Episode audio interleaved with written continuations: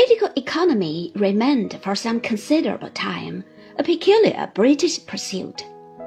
The physiocrats of 18th century France had indeed been interested in economic problems, but their writings did not exert the same influence as Adam Smith's book, which became the Bible of the classical economics. The next important contribution in this field was Ricardo's labor theory of value which was taken over by Marx. In the philosophic field, the rise of industrialism has brought with it a certain emphasis on utility, which was hotly opposed by the Romantics. At the same time, this somewhat dull philosophy was in the end more productive of much needed reform in social matters than all the romantic indignation it provoked from poets and idealists. The changes it sought to bring about were piecemeal and orderly, and the revolution was far from its aims. Not so with the somewhat more emotional doctrine of Marx, which in its own peculiar way retains much of the uncompromising idealism of its Hegelian source. Here, the goal is a complete transformation of the existing order by violent means. The great human problem of technological society did not at once reveal itself to those who did not suffer the indignities it inflicted on the industrial proletariat. Such unpleasant facts might be unfortunate, but were at first regarded as inevitable. This somewhat smug and callous indifference was shattered during the later part of the century, when the problems involved came to be taken up by writers.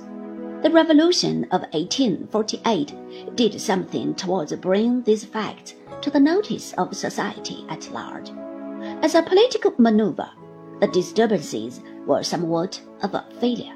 They did, however, leave behind some measure of uneasiness about social conditions in the works of Dickens in England and later Zola in France.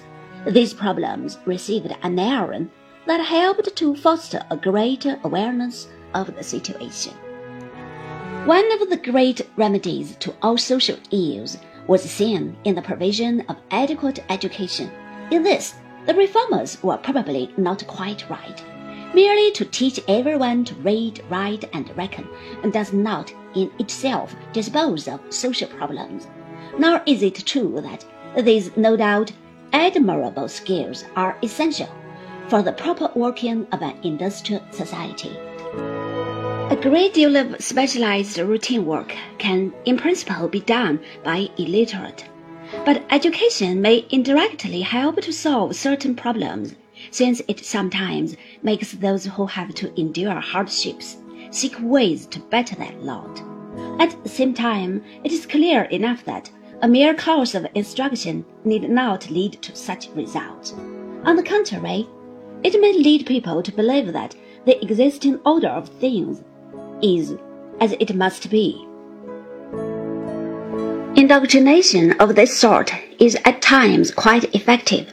Nevertheless, the reformers are right in holding that certain problems cannot be properly tackled unless there is a fairly widespread understanding of what is at stake, and this does indeed require some measure of education.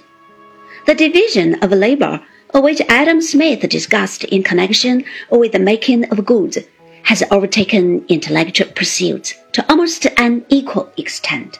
During the course of the 19th century, inquiry has, so to speak, become industrialized.